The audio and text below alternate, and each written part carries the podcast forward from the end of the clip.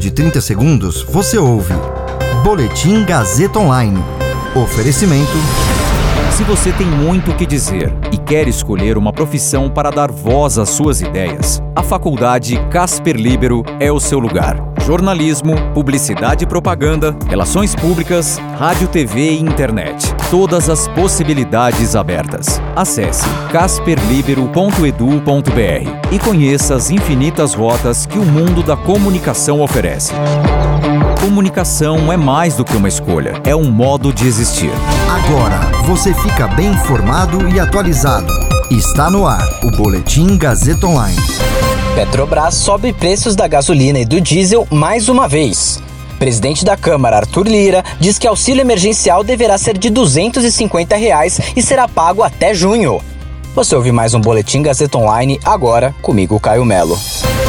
A Petrobras informou hoje, por meio de assessoria de imprensa, que vai elevar mais uma vez os preços da gasolina e do diesel da refinaria a partir de amanhã. A nova alta vem pouco mais de uma semana após o presidente Jair Bolsonaro pedir a substituição do presidente da petroleira. O preço médio de venda da gasolina passará a ser de R$ 2,60 por litro, alta de 12 centavos por litro, enquanto o diesel passará a média de R$ 2,71 por litro, aumento de 13 centavos centavos por litro é a quinta alta do ano nos preços da gasolina e a quarta no valor do litro do diesel. Com os novos reajustes, o litro da gasolina nas refinarias acumula alta de 41,3% desde o início do ano.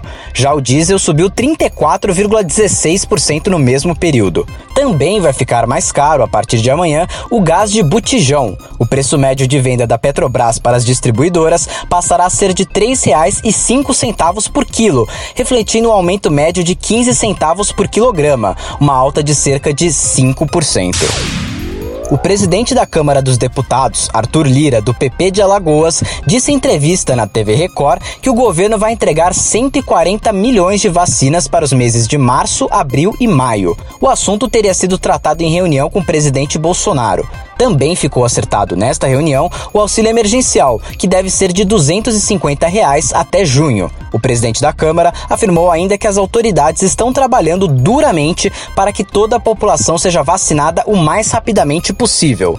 Lira ainda explicou o motivo pelo qual é contrário à instalação de uma comissão parlamentar de inquérito sobre as ações do governo federal no combate à pandemia no presente momento.